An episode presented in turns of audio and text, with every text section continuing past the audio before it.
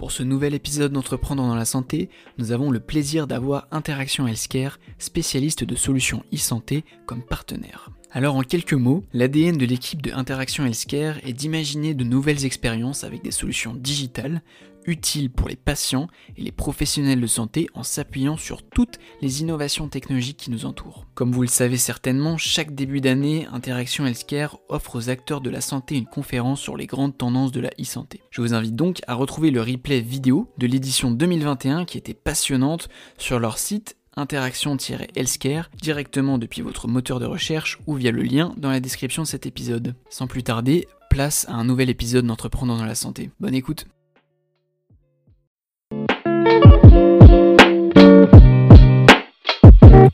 Hello et bienvenue sur Entreprendre dans la santé, le podcast qui a pour but de t'inspirer et de t'en apprendre plus sur l'entrepreneuriat dans la santé à travers le parcours de celles et ceux qui ont sauté le pas. Chaque discussion te permettra de tirer des choses concrètes et applicables de leurs réussites et erreurs, leurs stratégies et insights. Je suis Jean-Baptiste Michel, passionné d'entrepreneuriat et étudiant en master en management de la santé et data intelligence et je te souhaite un bon épisode.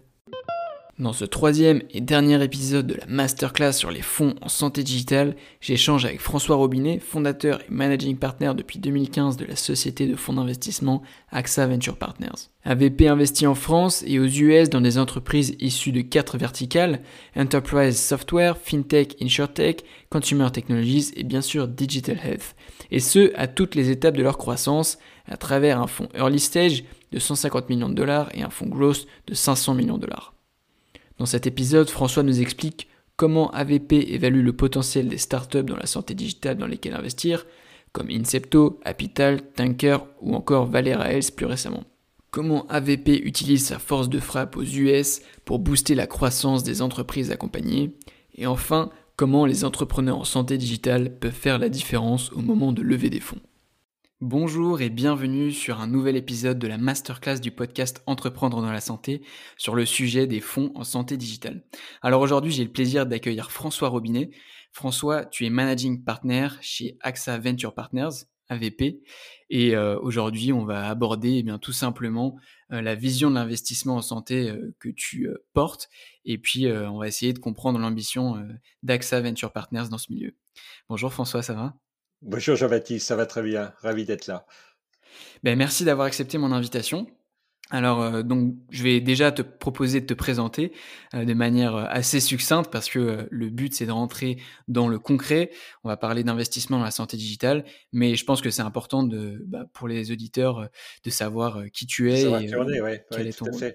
Absolument. Et donc, effectivement, moi, je suis, je suis managing partner d'AXA Venture Partners, AVP, que j'ai créé il y a six ans, en 2015. Euh, auparavant, j'ai travaillé chez AXA.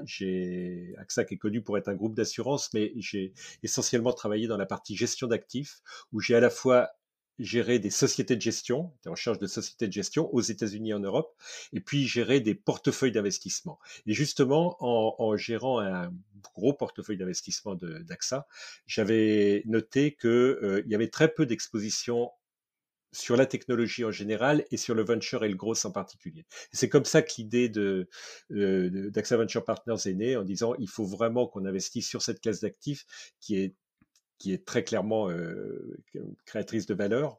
Euh, donc ça a été la jeunesse du, du, projet. Après quelques années de maturation, on a effectivement créé AVP en 2015.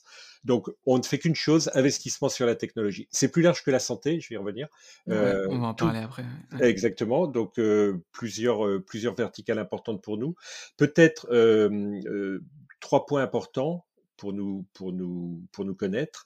Euh, le premier, c'est que on fait, on est ce qu'on appelle multi-stage. Donc, on investit à différents étapes du développement des, des, des, sociétés innovantes, des sociétés technologiques. Depuis le tout début, on a un fonds early stage qui investit sur des startups euh, au début de leur vie, euh, en seed et en série A dans le langage, dans le langage du, de l'investissement. Et puis un fonds gros, un fonds de croissance Là, c'est la suite de l'histoire. C'est plus des startups, c'est des scale-up euh, où on investit euh, des montants plus importants.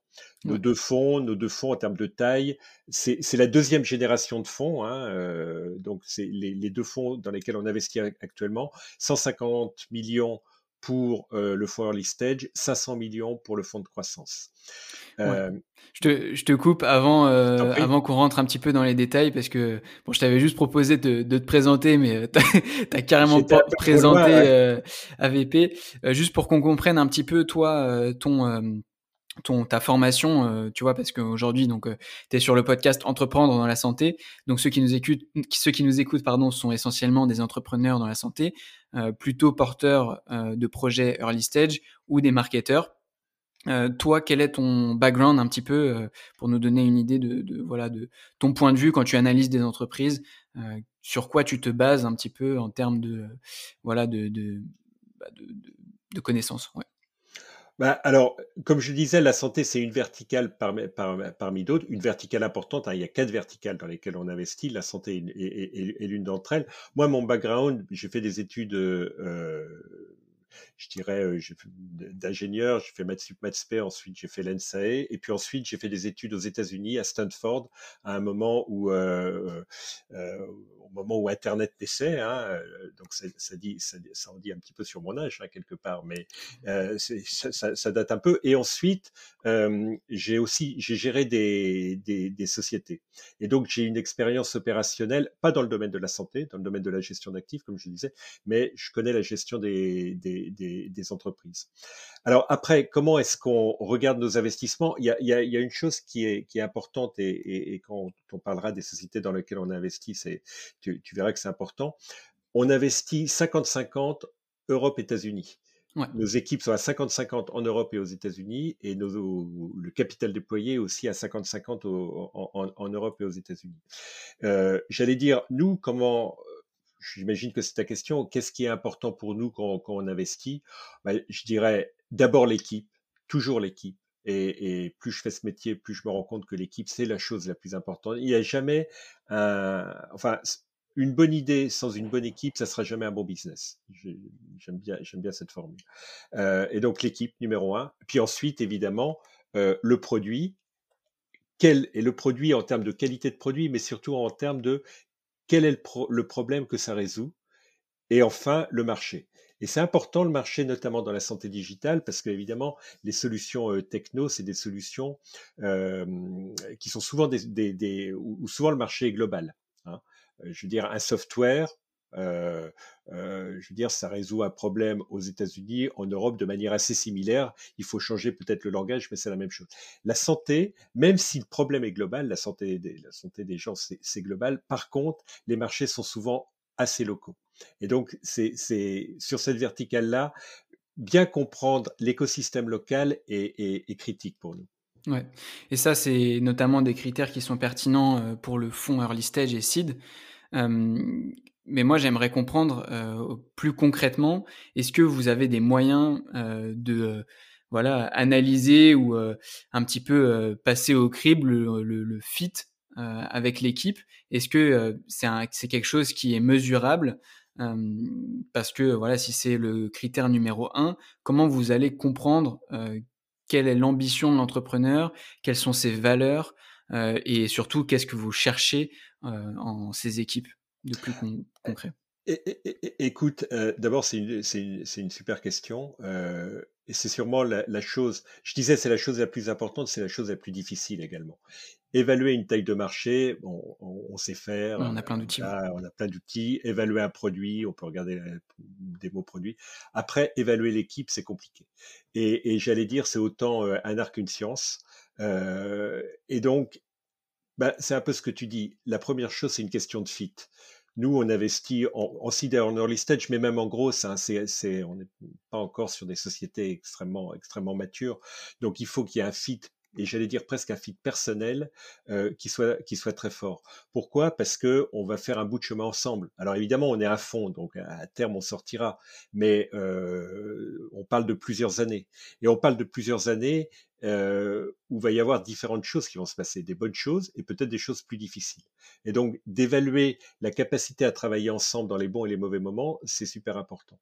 Euh, ensuite, la, la, la, la question ou le, point qu'on essaye d'évaluer, c'est effectivement la vision de l'entrepreneur et euh, sa capacité à atteindre cette vision. Et ça, c'est là où je disais, c'est plus un art qu'une science. Et franchement, on je veux dire, on peut se tromper là-dessus. la vision, c'est être sûr qu'on a la même vision, qu'on est aligné. Est-ce que l'entrepreneur veut construire une grosse société ou non? Quel est son horizon de vente? Qu'est-ce qu'il veut faire? Qu'est-ce qu'il veut construire? Donc qu'on soit bien d'accord là-dessus. Et, je veux dire, il n'y a pas de modèle, mais il faut par contre que, enfin, c'est pas forcément tout le monde ne veut pas construire Facebook. Et heureusement, parce qu'il y aurait beaucoup qui seraient frustrés pour le coup. on peut construire des très belles sociétés qui sont pas forcément des super décalicornes, pas comme on dit. mais il faut qu'on soit aligné là-dessus. Ensuite, l'autre question qui est fondamentale pour nous, c'est de comprendre quelle est la capacité. Et ça, ça honnêtement, c'est dur. Quelle est la capacité de l'entrepreneur de grandir avec sa société? Tout le monde n'est pas Bill Gates. Tout le monde euh, ne peut. Enfin, c'est compliqué de gérer une boîte qui fait qui a 5 employés, puis 50, puis 500, puis 5000, puis 50 000. Euh, il faut se réinventer à chaque étape de développement de sa société. Euh, il faut apprendre à déléguer différemment. Il faut apprendre à recruter, apprendre à recruter des gens qui sont meilleur que soi. et c'est compliqué. Mmh. Et, c'est compliqué pour un entrepreneur qui a été aux commandes de tout au début, à un moment d'accepter de, lâcher le contrôle. Donc voilà, c'est les, les, les, points qu'on essaye de, de, comprendre. Mmh.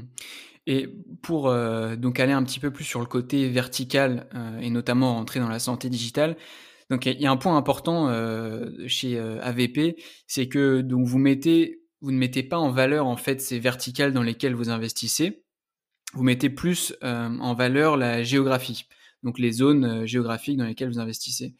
Et euh, donc je me demande, est-ce que tu as vu des choses donc vraiment qui sortaient du lot dans la santé? Et surtout, est-ce que tu vois quelque chose de différent qui se passe dans la santé digitale, que ce soit au niveau des produits? Est-ce que les critères sont différents pour la santé digitale? Est-ce que les valeurs que vous allez chercher chez ces entrepreneurs sont différentes euh, ou est-ce que euh, finalement c'est une industrie comme les autres dans, lesquelles, dans laquelle il faut investir? Alors, euh, c'est pas complètement une industrie comme les autres. bon, les quêtes verticales que l'on que l'on fait, je ne sais pas si on les met en valeur ou pas, mais disons les, on fait 80 90% de nos investissements dans le software, tout ce qui est software, SaaS, enterprise software, fintech, insurtech, euh, ce qu'on appelle consumer platform, marketplace et santé digitale. Comme je le disais, euh, la santé. Alors d'abord, la santé digitale, ça recouvre beaucoup de choses. Nous, on ne fait pas de biotech et on ne fait pas de medtech. On, on essaye de s'arrêter là où il y a d'abord une expertise euh, métier qu'on n'a pas, par exemple la biotech, on n'est pas capable d'analyser des molécules, etc. Donc on ne fait pas. Et on, on, évite de prendre les risques réglementaires, les risques d'approbation, CE, FDA, etc. Euh, parce que c'est des choses qui sont un peu binaires et sur, euh, sur lesquelles on n'est pas forcément équipé. L'autre point, alors c'est encore plus vrai sur les, sur les, évidemment sur les, euh, sur les molécules. Mais l'autre point, c'est comme je le disais, c'est que euh, la santé digitale, ça s'intègre dans l'écosystème santé d'un pays généralement. Et en fait, même si les problèmes sont globaux, enfin, je veux dire, comme je le disais, hein, la, santé des, gens, c'est le même sujet euh, un peu partout. Par contre, les conditions, l'environnement économique, l'environnement business, l'environnement réglementaire est très spécifique à chaque pays. Euh, il y a plusieurs acteurs qui comptent. Il y a les payeurs, euh, sécurité sociale, euh, compagnie d'assurance. Il y a les sociétés, les employeurs. il y a ce qu'on appelle les, providers, donc les, fournisseurs de soins, médecins, cliniques, hôpitaux, et, et puis évidemment les patients. Et ces acteurs interagissent de manière différente et spécifique à chaque pays. Et du coup, même si euh, le, sujet ou le problème qu'essaye de résoudre la startup peut être vu comme un problème global, la façon de le mettre en œuvre est en fait très souvent assez spécifique à un pays. Donc peut-être par rapport euh, aux autres verticales que l'on regarde, ces aspects-là, ces aspects de, compréhension de l'écosystème, compréhension comment qui va payer, qui va qui va être l'utilisateur, etc. C'est particulièrement euh, important en santé digitale. Je sais pas si si si, si, c'est je, pense que c'est pertinent et moi je le je le vois au quotidien aussi. Euh, enfin bon, pour la petite histoire, donc je suis encore étudiant et c'est vraiment euh, ce qu'on essaye de nous euh, faire comprendre dès le début dans la santé, c'est comment ces différents acteurs travaillent ensemble quand on veut construire une solution santé. Donc, tu nous as parlé un, un peu des critères d'investissement. Euh, est-ce que tu pourrais juste nous citer euh, ben, tout simplement des startups dans lesquelles euh, vous avez investi dans la santé digitale et me dire s'il y en a vraiment dans lesquelles tu as vu bah, forcément toutes celles dans lesquelles vous avez investi, mais des projets voilà qui sortaient du lot et que tu voudrais partager? Oui, alors comme je disais, on fait 50-50 Europe-États-Unis. donc je vais donner quelques, enfin, essayer de faire 50-50 aussi dans mes exemples. on a investi dans une société, alors en early stage, petite société en France qui s'appelle Incepto. et Incepto, c'est, je le décrirais comme, et ils se décrivent eux-mêmes d'ailleurs, comme le Netflix des applications médicales basées sur l'intelligence artificielle. Donc il y a énormément de startups qui lancent, qui développent des, des algorithmes, des applications pour analyser des images médicales à base d'intelligence artificielle. Par exemple, radio du poumon. Par exemple, scanner du cerveau. Par exemple, mammographie. Euh, le problème de, ça, c'est que d'abord, il y a un sujet de, de, euh, nombre de radiologues. Le nombre de radiologues est, est, si dit et, en même temps, c'est une population qui a tendance à, décroître. Et, par ailleurs, chaque radiologue a des contraintes de productivité. Ce qu'essayent de résoudre ces applications, c'est de résoudre, c'est justement de résoudre ce problème de, productivité en faisant analyser les images par de l'intelligence artificielle. Alors, on, on, se rend compte que c'est très efficace, justement, parce que ça permet d'analyser très vite un grand nombre d'images, et c'est même efficace en termes de, de résultats, puisque souvent l'intelligence artificielle arrive à avoir des meilleurs résultats que même les meilleurs experts.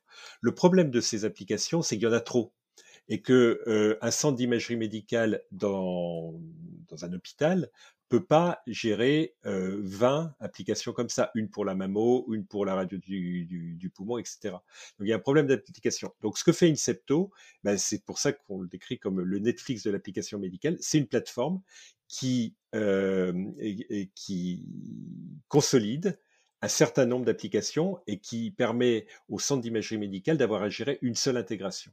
Mmh. Donc voilà, ça c'est une, une petite euh, start-up française qui se développe extrêmement bien. Et plus que ça, même, euh, ils vont plus loin que ça parce qu'ils produisent eux-mêmes euh, certaines applications. Donc, ah on bah, avait eu euh, Antoine Jomier sur le podcast aussi. Voilà, Antoine qui est le CEO de la, qui est le CEO de la boîte.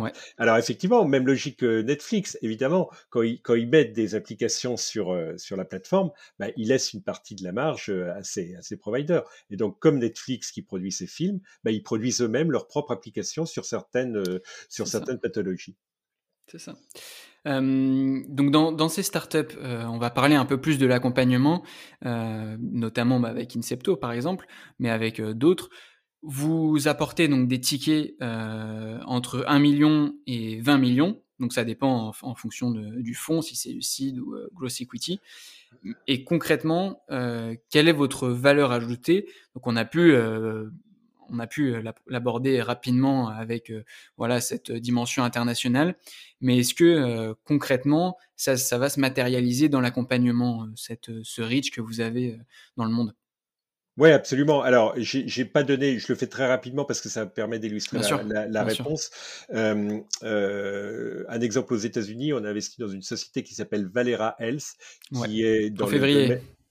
absolument, qui est dans le domaine de la santé mentale, euh, Mental Health, qui est une plateforme qui met en commun, alors justement, les, compagnies d'assurance, ceux qui vont payer à la fin, les patients qui ont besoin aux États-Unis, il y a un vrai problème d'accès aux soins euh, psychiatriques et psychologiques et des fournisseurs, euh, des psychiatres et des psychologues. Donc c'est une plateforme qui, de manière assez intelligente, met tous ces acteurs ensemble, gère les workflows et, et, démocratise, j'allais dire, l'accès aux soins aux, soins psychiatriques et psychologiques. donc, un autre exemple de, ce qu'on a fait. pour répondre à ta question, d'abord sur les tickets que l'on met, on met entre 1 et 10 millions sur le fonds early stage et sur le fonds gros, en fait, sur le nouveau fonds gros, qui est plus beaucoup plus gros que le précédent, on met entre 10 et 50 millions. Donc, on peut aller assez loin dans l'accompagnement des, des, des, sociétés. Comment est-ce qu'on les aide? On les aide, euh, j'allais dire, de trois façons. On a d'ailleurs une équipe qui est dédiée à ça, une équipe de business développement, qui ne fait que ça, qui n'investit pas, mais une fois qu'on a investi, qui aide nos sociétés. Euh, et on les aide de trois façons. Classiquement, comme tous les fonds, on les aide sur leur développement opérationnel, on les aide à recruter, on les aide dans leur stratégie. Évidemment, on est toujours au bord, donc on, est là pour les conseils stratégiques. Euh, voilà, mmh. c'est assez. Je, me permets de te couper cette équipe euh, de business dev. Est-ce qu'elle est sectorielle ou est-ce que c'est une équipe qui va travailler avec tous les, tous les types de boîtes?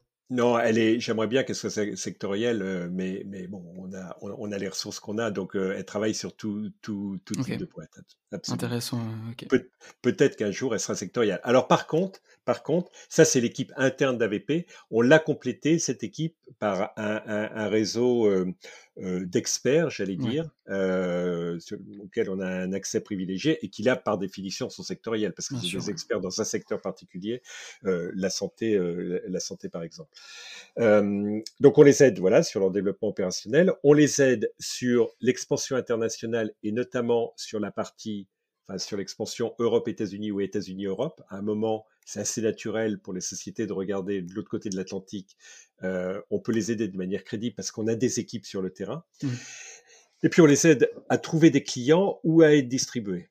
Euh, euh, et ça, en particulier en, en, en utilisant les relations qu'on a avec nos investisseurs. Et le premier de nos investisseurs, c'est AXA. C'est pas l'unique investisseur. Hein. Nos fonds sont, sont, ouverts à d'autres, mais c'est en particulier, euh, c'est en particulier AXA. Ceci dit, il y en a d'autres et, il y en a un que je peux citer parce qu'il est public. Généralement, les investisseurs sont, sont pas publics, mais qui est, euh, qui est UCB, la société euh, pharmaceutique belge. Donc, c'est très pertinent dans le domaine de la santé, qui ont investi chez nous j'imagine pour les performances d'investissement, mais aussi parce que ça leur permettait de voir euh, euh, des sociétés dans le domaine de la santé digitale qui étaient, qui étaient pertinents pour eux.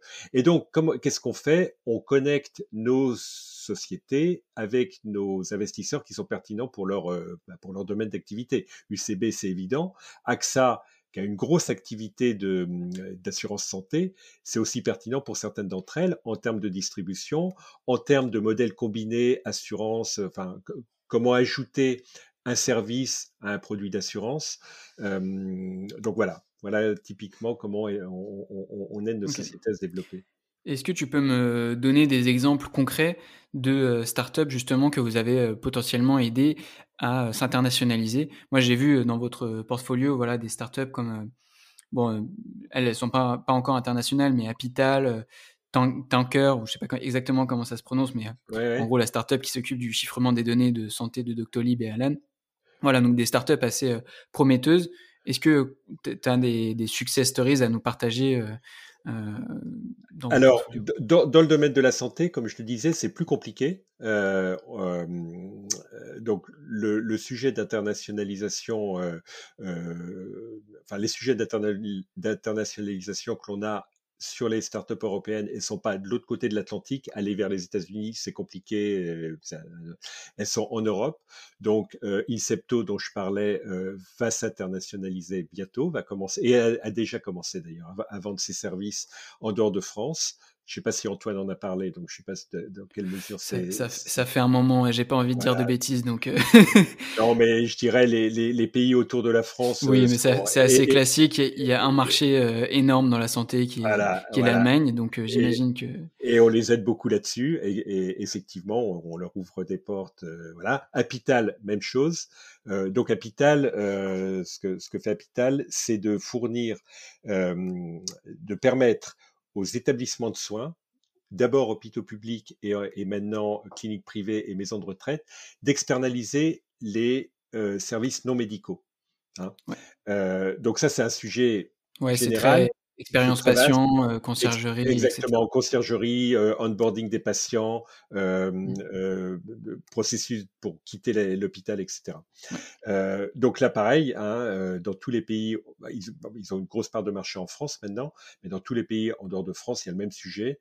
Donc là aussi, c'est quelque chose de facile à, scaler euh, parce que c'est. Enfin, je sais, non, peut-être pas, mais en tout cas, c'est un besoin qui est euh, qui est énorme et qui est universel. C'est un besoin qui est universel, qui peut se répliquer, mais par contre, les processus de vente sont assez différents pays par pays.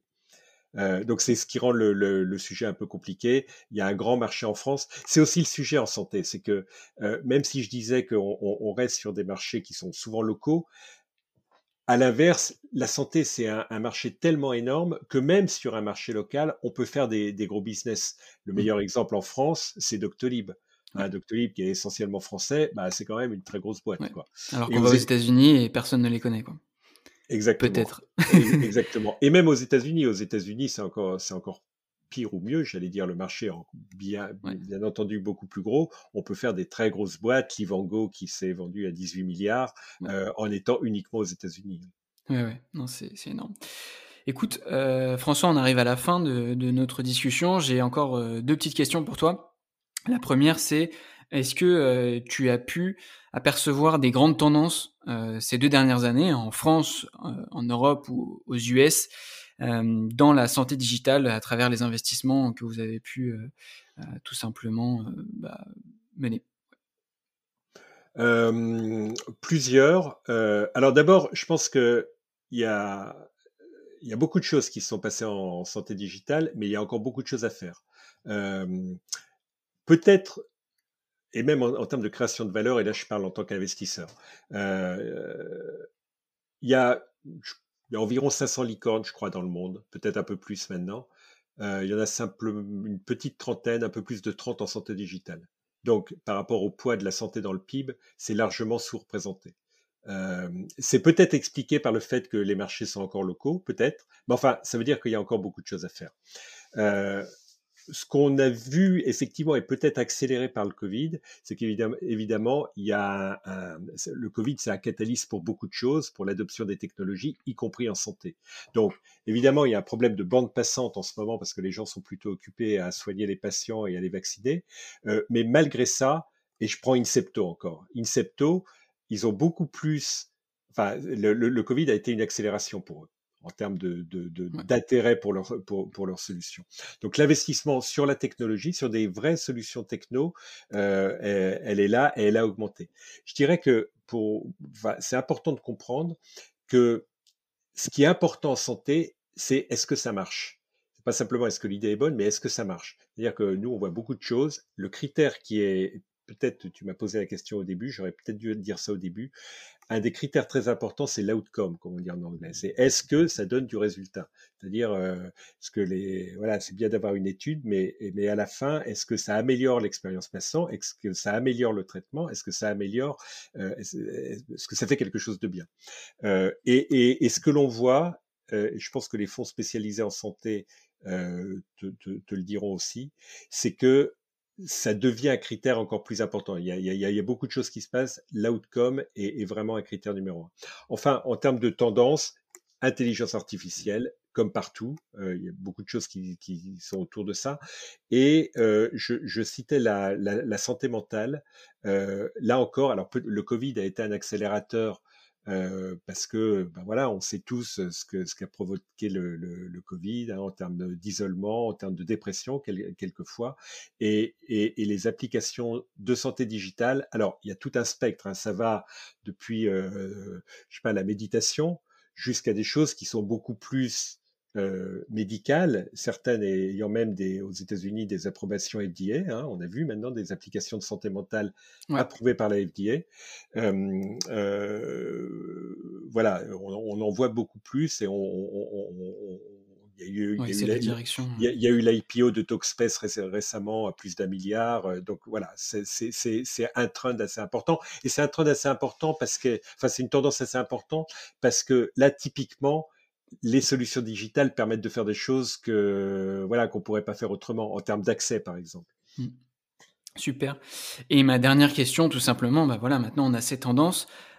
quel conseil tu voudrais partager à, la fin de voilà notre échange? Je pense que on a pu en tirer plein de conclusions, mais quel conseil tu voudrais partager à un entrepreneur en santé digitale qui prépare une levée de fonds? Ben, comme pour tout, comme pour tout entrepreneur, être très clair sur le problème qu'on essaye de résoudre. En santé en particulier, juste que je dis, ce que je disais avant, bien montrer que effectivement la, la, solution résout le problème. Donc il y a des, des outcomes très clairs euh, mesurable et, et, et, vraiment qu'on peut démontrer. Mmh. Des cas d'usage en santé. Des cas d'usage, ouais, des cas d'usage, mais des, euh, vraiment montrer que c'est que, que, la solution par rapport à rien faire ou par rapport à faire quelque chose d'autre marche et plus efficace. Euh, et puis voilà. Puis après, euh, après, euh, je veux dire, peut-être être un peu opportuniste. C'est un très bon moment en ce moment pour lever des fonds en, en, général sur les startups, mais en santé digitale en particulier. Mmh bah merci François. Et puis, euh, on se dit à bientôt. À bientôt, Jean-Baptiste. C'est un plaisir. J'espère que cet épisode t'a plu. Si c'est le cas, n'hésite pas à lui laisser une super note sur ton appli préféré de podcast et à en parler autour de toi. Tu peux également m'envoyer un message sur mon LinkedIn Jean-Baptiste Michel afin de me dire ce que tu en penses. Moi, je te dis à très vite pour un prochain épisode d'Entreprendre dans la santé.